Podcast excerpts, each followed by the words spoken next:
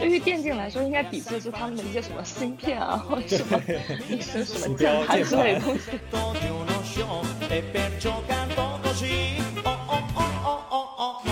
要说足呃足球了，像篮球是跟国家队是跟耐克签的，然后我们进来的女排是跟阿迪签的，大家都没有说话，还有包括那个田径，田径那边全都是跟耐克签的大合同。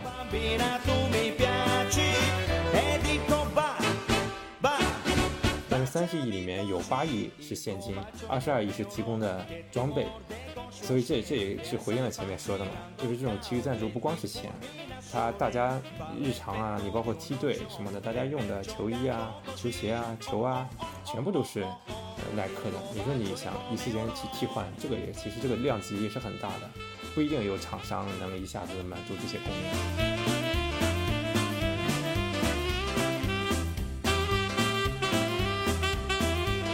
我觉得。耐克设计师这么好当的吗？只要一个勾的那个 logo 放在那边就可以了，再加一个球队的 logo，完全不用动脑子啊。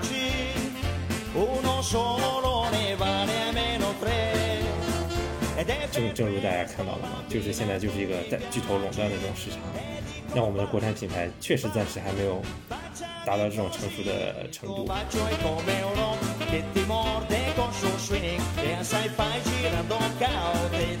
把中国李宁四个大字印在了各种衣服上面。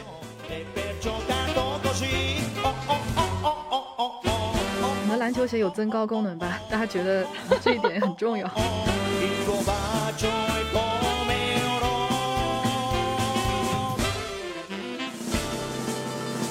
Hello，大家好，欢迎收听新一期的《从球说起》，我是阿冷来，我是笛子。这期呢是请到了橘猫看球的橘猫本猫乐乐。橘猫看球是一档专注足球世界背后的商业现象的播客，有兴趣的朋友可以去关注一下。那先请乐乐跟大家打个招呼。大家好，我是橘猫看球的主播。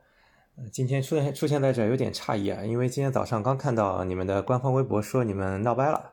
这节目不做了，咋又做了呢？对，这这是我在愚人节当天，就是临时给大家开的一个玩笑。我们在愚人节当天录制这期节目，然后我们还是当天上了一期新的节目。对，今天早上看到自己都不知情。对，我说这什么情况？然后才反应过来啊，今天愚愚人节。虽然很幼稚，但是就还是想玩一下。呃，乐乐的本职工作是做什么的呀？好像是从事会计相关的是吗？呃，我最早是四大做审计，然后从四大又做那个并购咨询。呃，之前做了一年多的足球俱乐部相关的投资，然后嗯，最近又呃回归了算是金融的本行吧，现在在投资机构里面做投资。啊，是因为足球投资做不下去了吗？呃，对，没有什么可投的，因为欠薪。啊，难道就是那那家著名的？不是不是不是不是公司？我们在他们之前很早就欠薪了。我以为啊。毕竟橘猫看球就是专注于足球商业的嘛，所以说这这一块其实是我们两位主播比较欠缺的一些知识，然后希望可以在呃这方面可以补上。然后这我们这次邀请乐乐来也是想要聊一个最近的一个热点新闻。前段时间因为新疆棉花的事件，整个娱乐圈都在行动，齐刷刷的各种热搜，什么各种叉叉与叉叉叉终止合作，与众多品牌划清界限，就看起来很整齐划一啊，非常燃。激起了大家一片爱国雄心，然后很多人都在说，为什么体育圈还没有表态？对，很多人都在关注，特别是中国足球和中国篮球，大家觉得为什么？嗯，其实有些球员和包括足协其实已经发了一些公开的表态，但是激起的声浪不是特别高，所以大家都觉得好像没有达到预期的那种表现。我们可以来聊聊为什么体育圈不能够像娱乐圈这样子。一刀切的直接跟这些品牌终止合作，我们想要聊一聊这背后的一些商业逻辑和其他的一些东西。我比较好奇，就是艺人跟品牌解约的话，是需要单方面解约是需要付违约金的吗？还是说就是不追究了？呃，其实我之前有看到一个法律的人士的解读，他说，呃，理论上这是违约行为，品牌方是可以向明星来追究这个责任的，但是因为品牌方也自知这些事情在国内引起了不好的影响，他们如果再去向明星去索要这种呃赔偿的话，在公关上就更差了。所以一般来说，品牌是不太会真的要这个钱的。所以说，其实艺人跟品牌解约这个举动，相当于是啊一个非常好的公关措施，也对自己没有任何的坏处，除了可能一些尾款收不回来之外。但是他们毕竟也没有到那个合同期限为止，所以说做了该做的事情，拿到了相应的钱，这个事情也就算完成了，就结束了这段合作关系。对于艺人来说，又又赚了口碑，然后又还拿了一部分钱，其实也算是一个名利双收行为。对，名利双收了。就我其实很好奇，想说，想问你们俩有没有就是追的明星？你们在第一时间有没有害怕他不赶紧出来解约这种心态？没有啊，我没有。我们俩好像都不追，追的明星都可糊了，对他都借不到耐克这种，借不到这种代言的。他我我们只有担心，因为他总是开自己的开空。就是他自己的那个呃现演唱会，然后他总是去 H&M 买衣服，总是去 H&M 买女装，然后我想说完了完了，这回衣服要重新买了，还有比 H&M 更便宜的地方吗？但是好像作为艺人来说，就是需要公开去宣称一下，然后去发布一个公关稿，然后就相当于说自己有在参与这件事情，就是给公众一个交代。对我最近开始看到明星解约的时候。嗯，下面的粉丝清一刷的就类似说什么，哎，我们家哥哥，我们家姐姐第一时间自费解约什么什么的，所以我一直都觉得啊，他们可能是要付一定的违约金的。那看刚才橘猫说的，好像是。其实连这个违约金都不用付，然后他们还能洗脑一波粉，我天呐，这个这个行为实在太赚了。对，但是其实怎么说，他们还是有损失经济利益吧？就比如说我本来可能代言签了五年，我今年只拿了一年的钱，后面四年我可能还得重新再找一个这种大头的在那个呃客户，所以说还是有损失的，只是说没有可能没有粉丝说的那么多吧。我看到新闻报道说，其实那个时候虽然大家都觉得体育圈没有发生，但是。中国足协他在内部的会议上有谴责过耐克，就他的声明是说保留进一步处理同耐克合同的权利，但是他并没有同耐克直接交涉，也并没有在公开平台去直接说要解约或者是处理这个合同，所以说大家也觉得这个态度好像有点模糊，有点敷衍，就会有一些公愤吧，相当于。昨天开始看到有那种好事者呼吁体育圈要出来表态，还是在。某美品笑话，美品笑话发了一条，他就说为什么国家队还不出来表态？难道他们只有在周末才上场吗？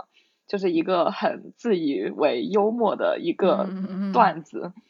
然后我看到这个时候，我当时就怒了，我想说为什么要拿娱乐圈的那个表态来要求和这些体育品牌绑定？不是在同一个层面上的体育圈要求他们来做同样的表态？所以我第一个看到这个反应就是生气，然后我想知道你们看到这个反应是也是觉得对方很可笑，或者是也是有一点点愤怒这样的心情吗？其实当天的时候有一个造谣的帖子，不知道你们有没有看到，就是叫什么英超叉叉叉的一个账号，他把当时一八年还是一七年国足跟耐克签合同的照片发出来，然后他把日期 P 成了当天。然后说正在体呃各路明星都在抵制的时候，国足这个时候却办了这样这样一件续约的事情，真给人长脸。然后那个已经对，然后当时就因因为转转出了好多的那个浏览量之后，才被举报造谣删掉那个。这个真的是天呐，就过了五百了，这个真的。对啊，我觉得这个舆论环境真的好差。真的为了流量不惜一切的手段，脸都不要了。这句话应该送给这这这送给这种人好吗？不过刚刚那个啊，刚刚来总刚说那个足协那个表态啊，其实后来我听说那篇文章，呃，就足球报道那篇稿对被删了，所以其实这个后面也挺耐人寻味的。呃，因为其实足协算是第一，是体育界里面唯一一个稍微发了一点点声音的，虽然不是正面发音。就这么被掐掉了，所以我们可以体会一下背后为什么整个体育圈都晋升了，没有说话呢？对，就是那些球员，包括像什么周琦啊，然后篮球明星郭艾伦，其实他们也有在发言，但是他们只是说支持新疆棉花，并没有发表跟那些个签约品牌相关的信息。大家也觉得好像没有直面这个他们最关心的这个矛盾。但是为什么？我觉得，我觉得要求体育明星来做这个是属于一种道德绑架，好吗？对，但是很多人不理解为什么？好吧，是专业运动员，他就是不可能离开专业的运动装备，然后可以给他们提供最专业的运动装备的，就是被抵制的这几家。可能就是对一些稍微小众一点的项目，比如什么呃羽毛球、网球、乒乓球什么的，他们可能会有一些更垂直的一些品牌给他们提供赞助，但是更大众的体育项目都还是。耐克、阿迪、彪马在赞助，对我说这个这个合作已经是超出了金钱的范畴，更重要的是装备上面的支持。然后可能艺人这些，他们就比较偏向的就是呃服饰、时尚品品牌露出，对，就是一种装饰性，就是它没有到功能层的需求。对的，因为就包括那个电竞嘛，也在宣布去跟耐克解约这样的，做出这样的声明。但说实话，他们跟明星的区别不大，因为对他们来说，穿耐克的或者是穿李宁的，真的没什么区别，就是一个商业上的合作而已。对啊，对，就是看哪一件衣服出现在电脑前。对，运动员就是指望这个吃饭的。对于电竞来说，应该抵制是他们的一些什么芯片啊，或者什么 一些什么键盘之类的东西。对，其他人不理解为什么运动员。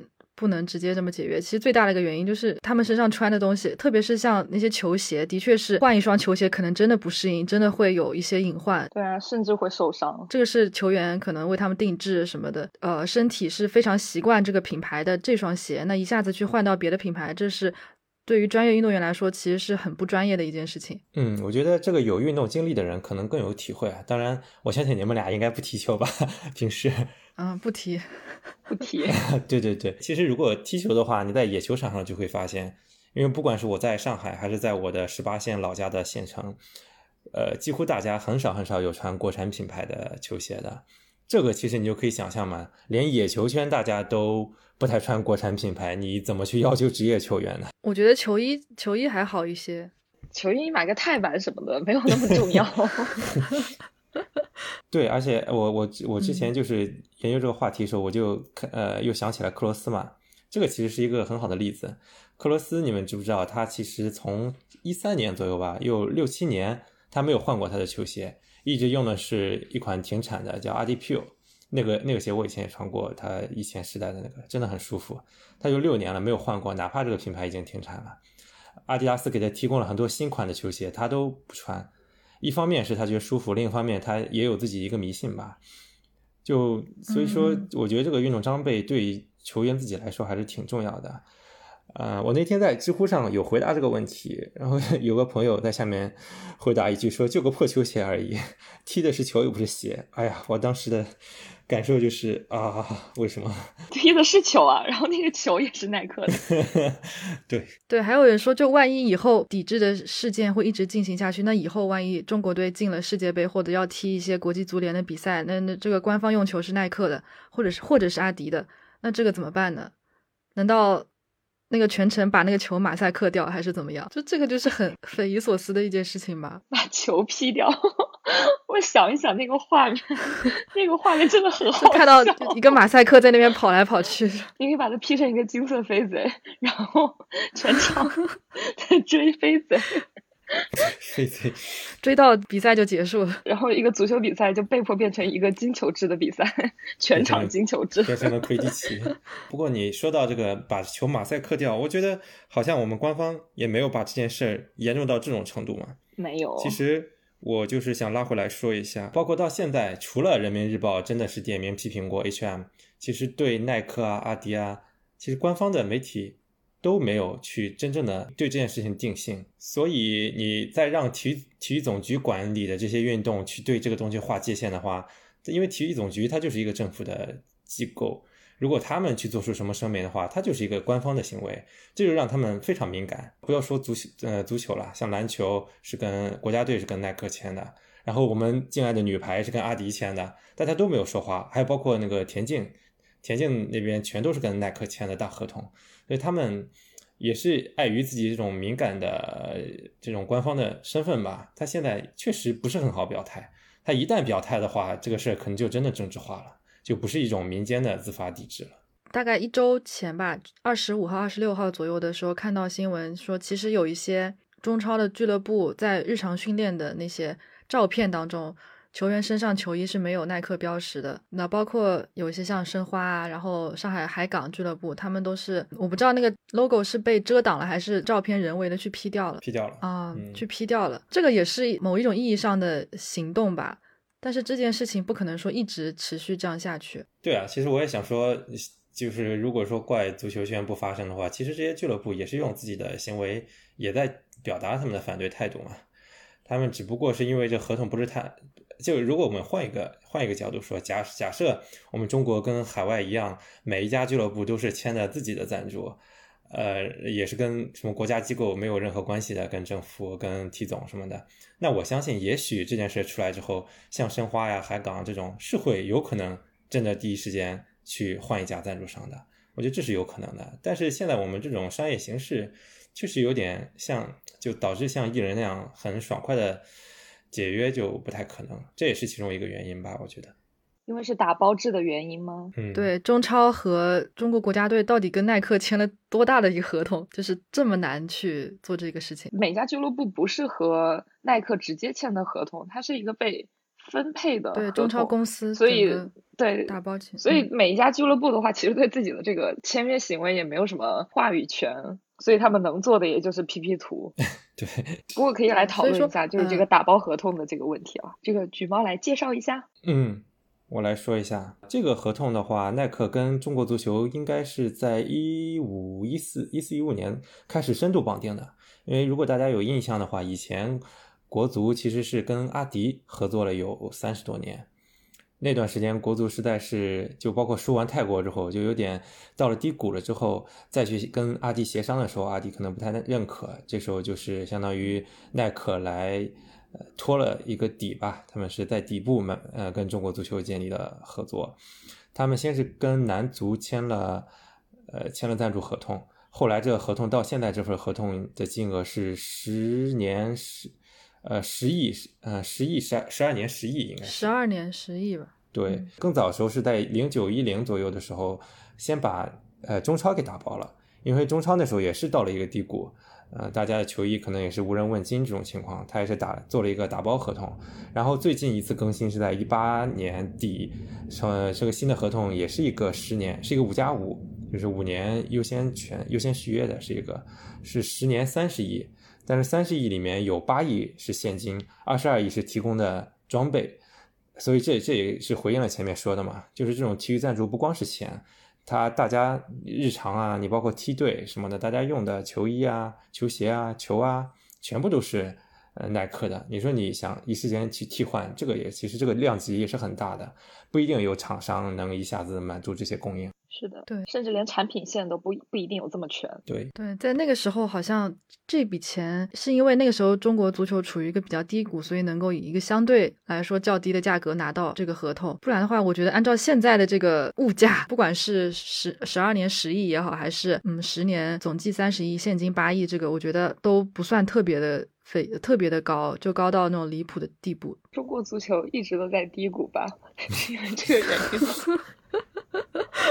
对，但那个时候好像的确就输给泰国那段时间，真的是大家都觉得好像嗯有一点那个什么了。但是呃，可能大家会觉觉得这个金额低，但是可以想一下，是二零一八年做的这一次续约，其实一八年左右那时候应该是金元足球比较鼎盛的时候，按理说，嗯啊，应该那个时候商业价值会很高，但为什么大家还是同意了这份合同呢？这个我觉得也是一个可以大家思考的一个 话题，因为当时我印象很深，因为我也是球衣关注者嘛。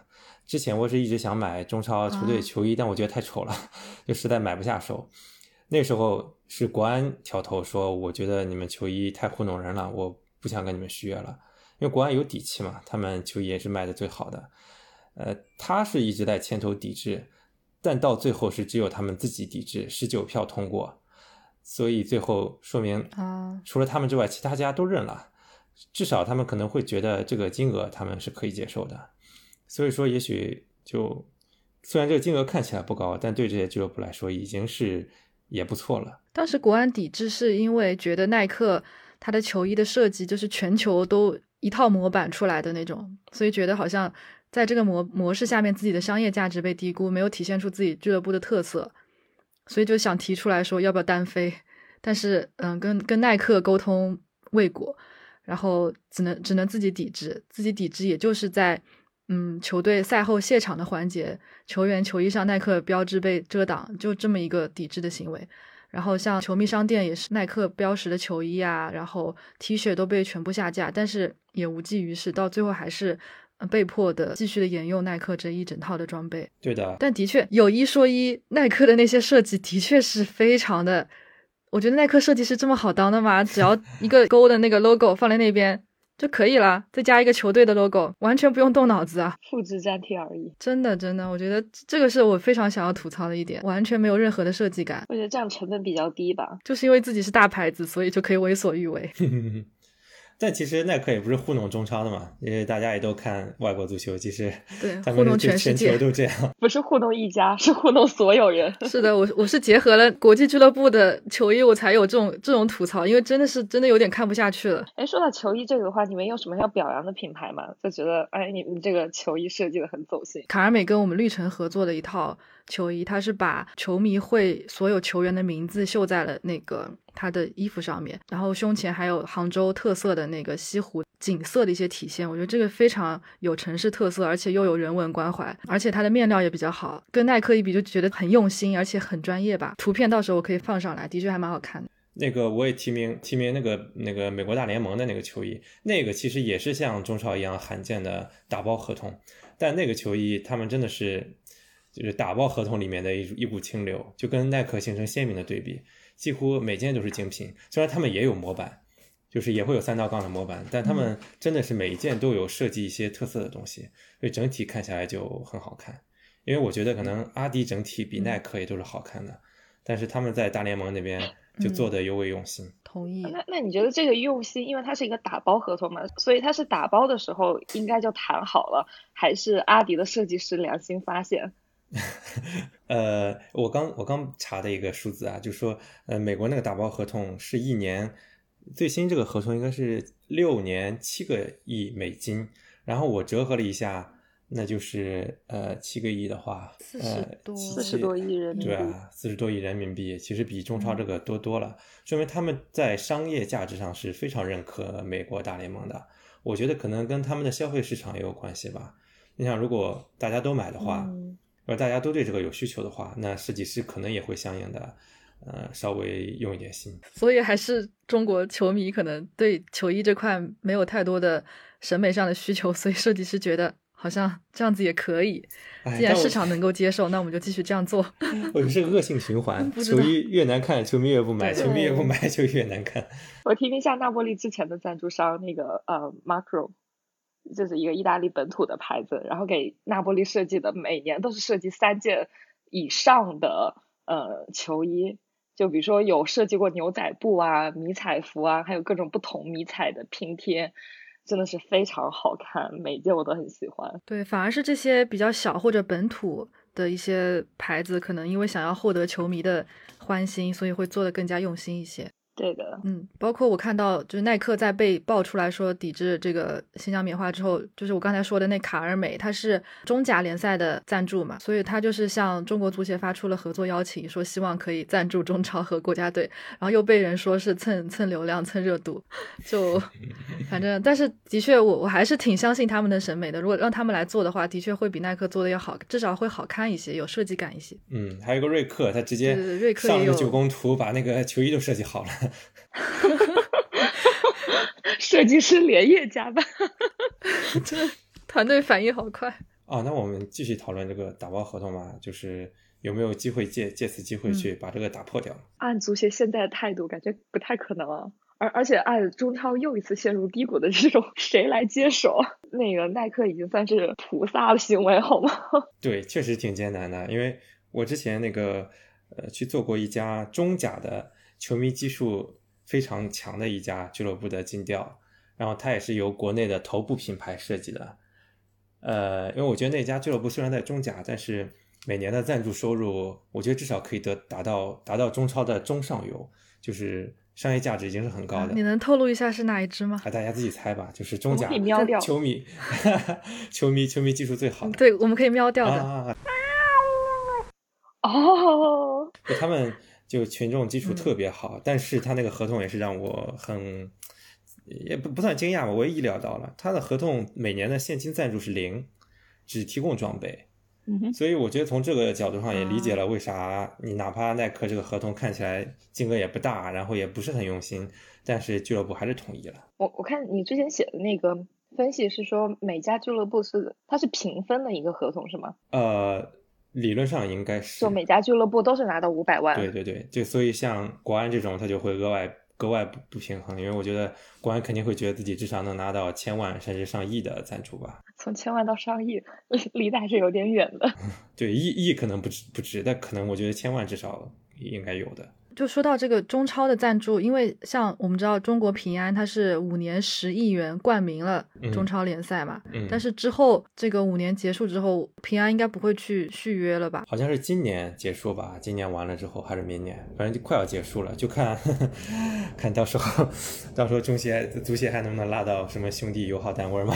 对他好像是一八年到二二年。一八到二二赛季啊，然后他在之前是四年六亿，再加上这个五年，呃十亿，总共就是九年十六亿的价格冠名了中超联赛，但之后就不知道了，这个前景比较未卜，就就感觉好像。虽然说中超是在我们看来是个金元联赛，但是要拉一个大的赞助好像也不是那么容易，特别是在俱乐部改名制这个政策下面。对呀、因为你要赞助的是整个联赛，但是你像国外他拉赞助的话是俱乐部的，就是越出色你可以拿到钱越多，但是这个是整个打包出售，而且合同又是平分的，感觉对于排名靠后的没有什么吸引力的俱乐部来说，能躺着真好。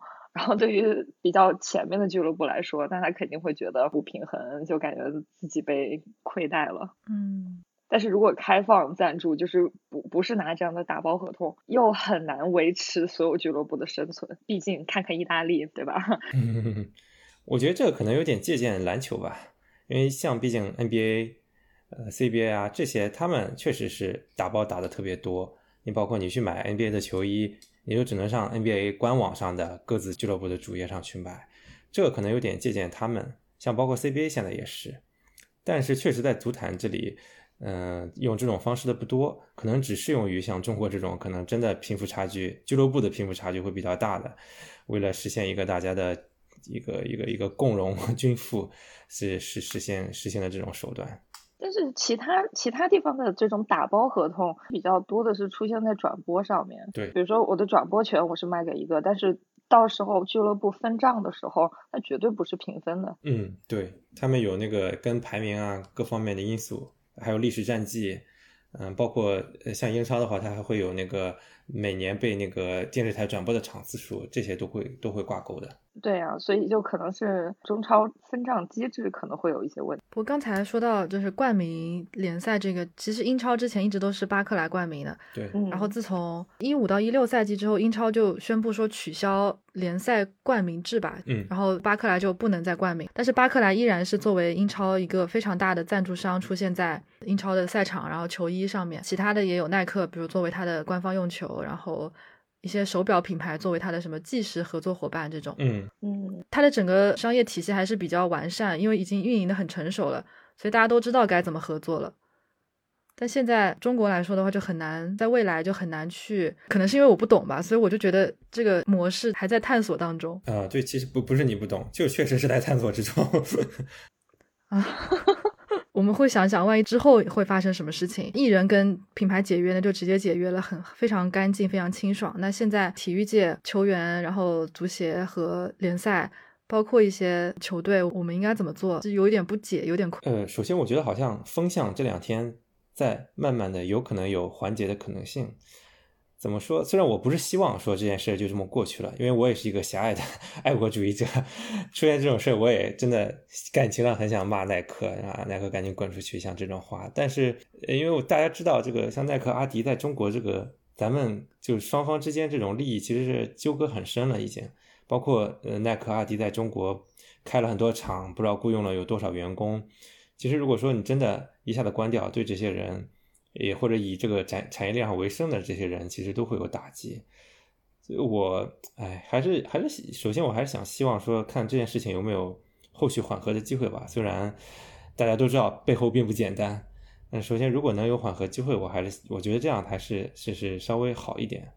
但如果说真的要真的到撕破脸那个地步的话，我其实会觉得总有一天这个打包合同可能会在自己的合约内就结束掉。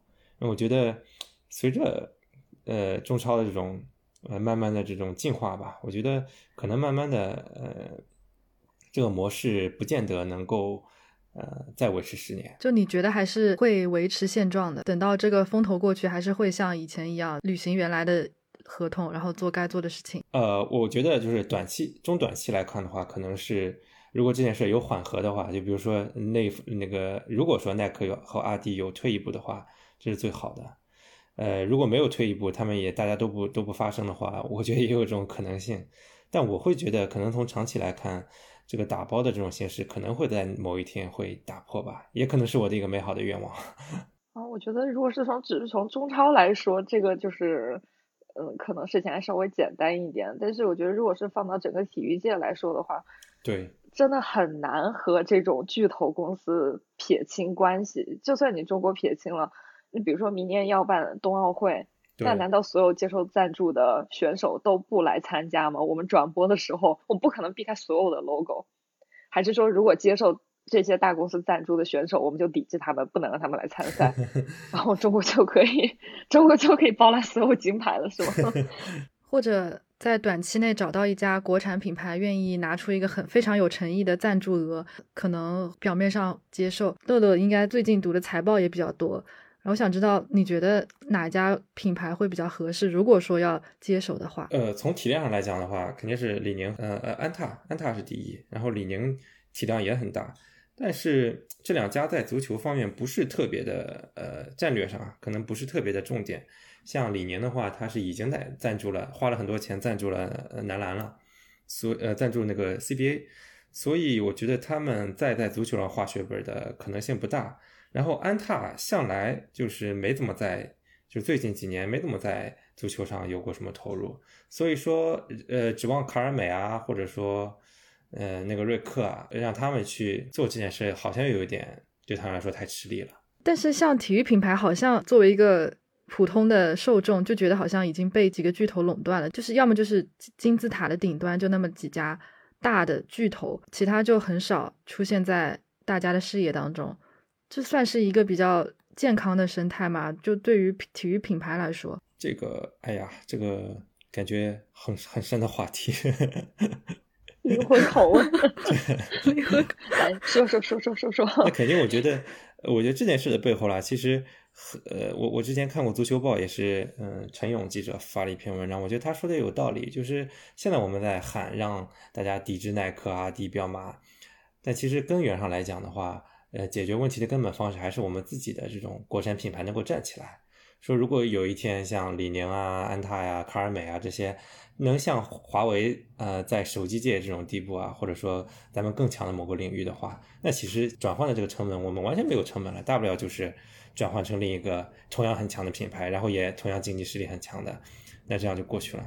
但是，呃，正正如大家看到的嘛，就是现在就是一个在巨头垄断的这种市场，那我们的国产品牌确实暂时还没有达到这种成熟的程度，那去让大家去做这个切割是真的很难。就能想象到，如果说我们有一个。类似于像华为这样子的品牌，对于足球专业领域有自己的巨大的市场，那我们就直接很有底气，然后腰板挺得很直的，直接跟耐克解约，就想想也挺爽的。但是 就现在还没有实现，现在只能存在于爽文中，是吗？对。不过刚刚笛子说的也有道理，我觉得就是大家也不能对这件事情过于极端。确实，我们这个现实中就是没法跟那这种大品牌去，呃，就是完全划清界限的。像我觉得有些东西。呃，自己如果讨厌的话，自己抵制就好了。如果要求所有人都抵制的话，好像有点确实是道德绑架。对呀，我就觉得普通人或者普通体育爱好者，你说啊，我去健身房，我要换一个什么牌子的衣服穿一穿，我觉得这个很正常。就是你你去你去那个什么阿里巴巴七十块钱买一套，它不香吗？然后又便宜，对吧？那那你这个当然是没有任何成本和代价的呀。但是如果你作为专业运动员来说，他如果换了一些体育装备，可能对他造成的影响，轻一点就是竞技水平下降，重一点可能就是会有受伤，或甚至葬送职业生涯的风险。你为什么要用自己去健身房的经验去要求人家拿整个职业生涯来做一件你认为正确的事情。我觉得这个真的是特别不合理。你刚说那个香不香？我想起我就是出事的第二天左右，就是上周五嘛。那个我们可以穿便装的，我觉得公司里碰到一个穿着大大钩子的同事，然后我说：“哇，你这个钩子有点太大了吧？”啊，那个同事呃回答我说：“作为一个莆田人，我们从来不穿正版。”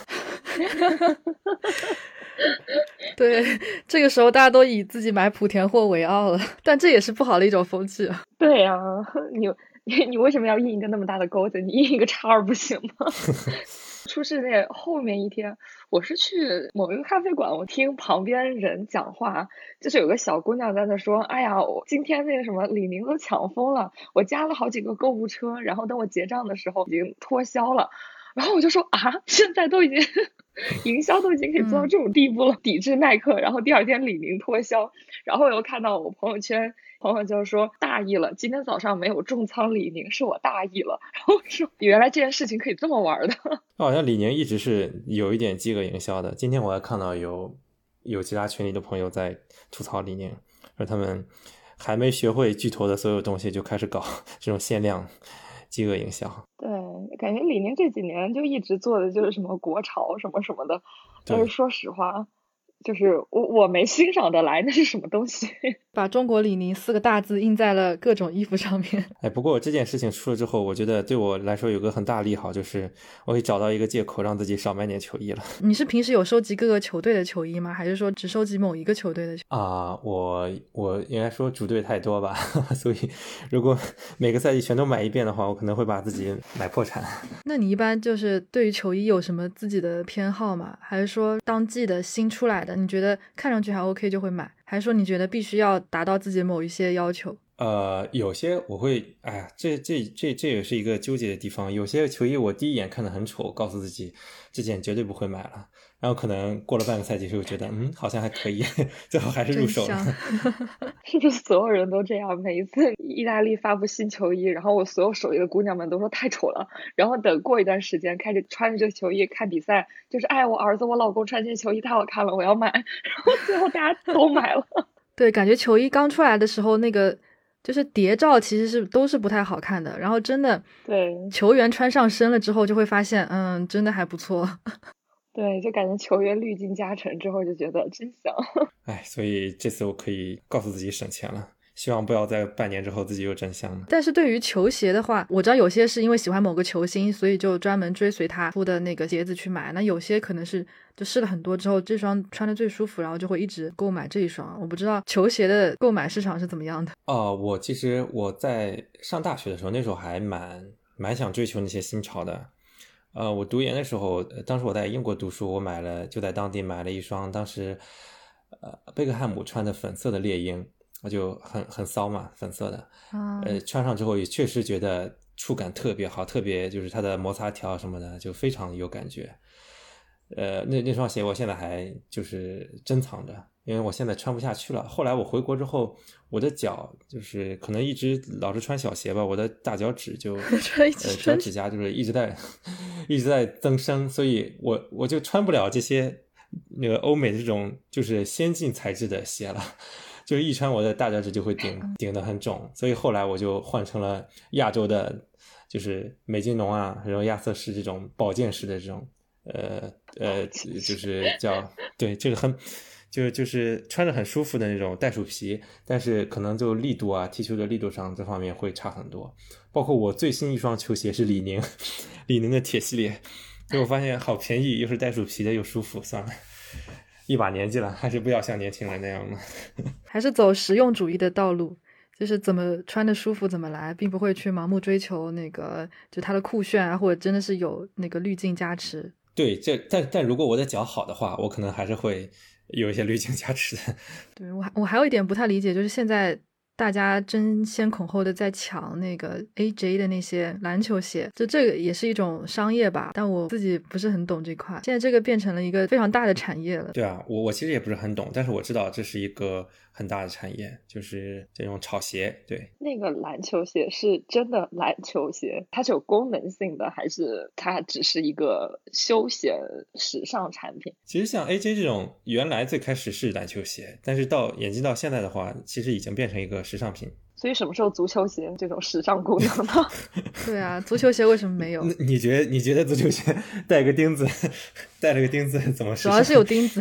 它不是还有那个什么室内场地的足球鞋，它就不会，就是可以平时穿的那种吗？嗯，好像在国外是有这种，就是就是有一些有些地方有有些领域是会穿这种鞋作为时尚的。这个我倒确实有看过球衣。就是足球装装备穿搭的这种演示，但是在我们这儿好像确实没太有。可能篮球鞋有增高功能吧，大家觉得 这一点很重要。好有道理，还真是。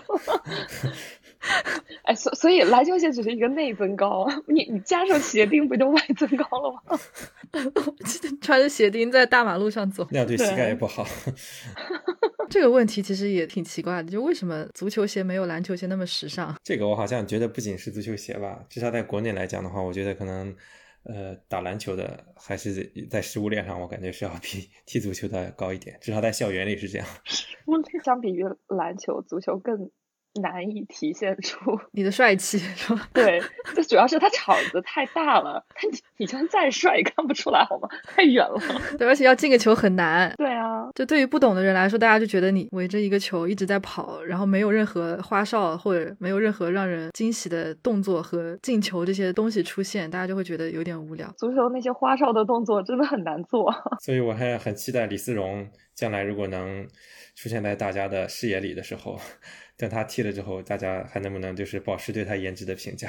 我们之前在那期节目里就说，他现在只需要一个很好的成绩，就可以帅出圈，就可以让大家把他捧为一个真正的正能量、阳光又有拿得出手的作品的偶像。只需要一个 只只好只需要一个好的，对他只需要踢出来世界杯冠军而已。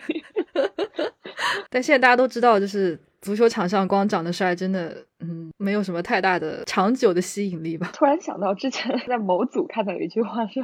吉他、贝斯、鼓是最好的整容，然后说在足球场上 冠军啊什么这种东西，整容效果也挺好的。嗯，对，的确是，大家永远喜欢强者嘛，所以说你只要有成绩，大家就不管你长得什么样，大家都会喜欢你。像最近特别火的一个球星，虽然他长得很奇形怪状，大家都会觉得很帅啊，对不对？就是因为他很厉害。是谁？哈兰德吗？对啊。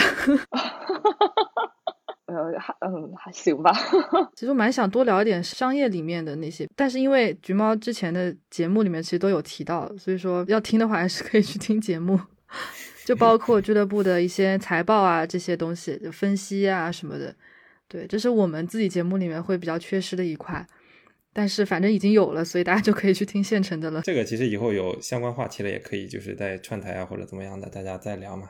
嗯，像今天这样有这种事件之后。就可以聊，因为我们两个人真的对此完全一窍不通。上一次讲凯撒旅游，我们邀请了嘉宾来讲了一下凯撒去年的财报什么的，我们两个人一脸懵逼，就直傻，就完全不敢插话。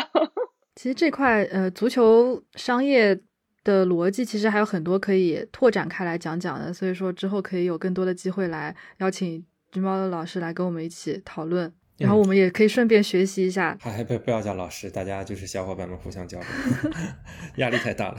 那如果讲到这个，我可以最后再问一个问题吗？嗯，说呀。意大利足球还有救吗？你是说从经济上面吗？财政上面？经济，对对对对对对。作为一个老米兰球迷，我是有些悲观的。我会觉得，嗯，我觉得其实穷不是原罪，我觉得德甲也很穷。但是我会觉得，嗯，意甲球队好像有点既穷却又不自知的感觉，就大家还想回到那种小世界杯里面那种梦想那种感觉，所以还是想希望找到一种那种土豪的人，就一直往里面砸钱那样。但其实现在这种老板越来越少了嘛，你想看国米现在都要快揭不开锅了，虽然要拿冠军了，所以。我觉得可能比较现实一点的，还是慢慢的转型吧。虽然我觉得意大利人转型会很慢，但如果有一天能转到像德甲那样的话，其实他虽然穷，但至少他很健康，也会给人，因为他们用年轻人用的很多嘛，也会给人很多希望。但目前来讲的话，我觉得意甲还处在一种穷却不想放下身段的这种阶段。很有道理。对，我觉得唯一放下身段的只有拿伯利了吧？啊，对啊，那不利多好呀！我就我一直想让米兰 学习一下那不利啊，或者像拉齐奥这种球队，老是买些水货。什么鬼？哦，你说米兰老是吧？对，米兰老是买一些水货，高价，每年工资比比人家高，成绩还不如人家好。这种真的，哎，好在今年稍微有一点点希望太大步步了。然后原来又是一个米兰球迷，因为米兰球迷果然藏龙卧虎。我是多了，所以可能会有对我有很多疑惑，太不爱了。你是每一个联赛都会有一个支持的球队吗？呃，曾经是有过这样，但现在没那么多精力了。没有那么多精力买球衣，还可以买破产，当年是有多博。感觉这期节目也聊的差不多，至少我们把自己对于，呃，为什么体育界不能够像娱乐圈的艺人那样子爽快的跟这些品牌解约这件事情，至少表达出清楚了我们自己的观点吧，然后也解释了一下这个背后的一些商业逻辑。嗯，今天非常开心能够邀请到橘猫来做客，希望之后有更多的机会可以一起来录节目啊！感谢感谢来感谢来总，感谢弟子，也感谢你们今天等我等那么久，真的不好意思。应该的，应该的。对，没有关系。以后如果有需要分析的财报，我们就可以请橘猫老师来一起聊。好的好的，只要你别叫老师就可以，我就可以还可以做朋友。好，非常感谢大家的收听，我们下期节目再见吧，拜拜，拜拜，拜拜。Il tuo bacio è come un rock che ti morde con suo swing È assai facile, knockout e ti fulmina sul ring Fa l'effetto di uno show e perciò canto così Oh oh oh oh oh oh oh Il tuo bacio è come un rock I tuoi baci non sono semplici baci Uno solo ne vale almeno tre Ed è per questo bambina tu mi piaci e dico va, va, baciami così. Il tuo bacio è come un rock che ti morde con suo swing. È assai facile,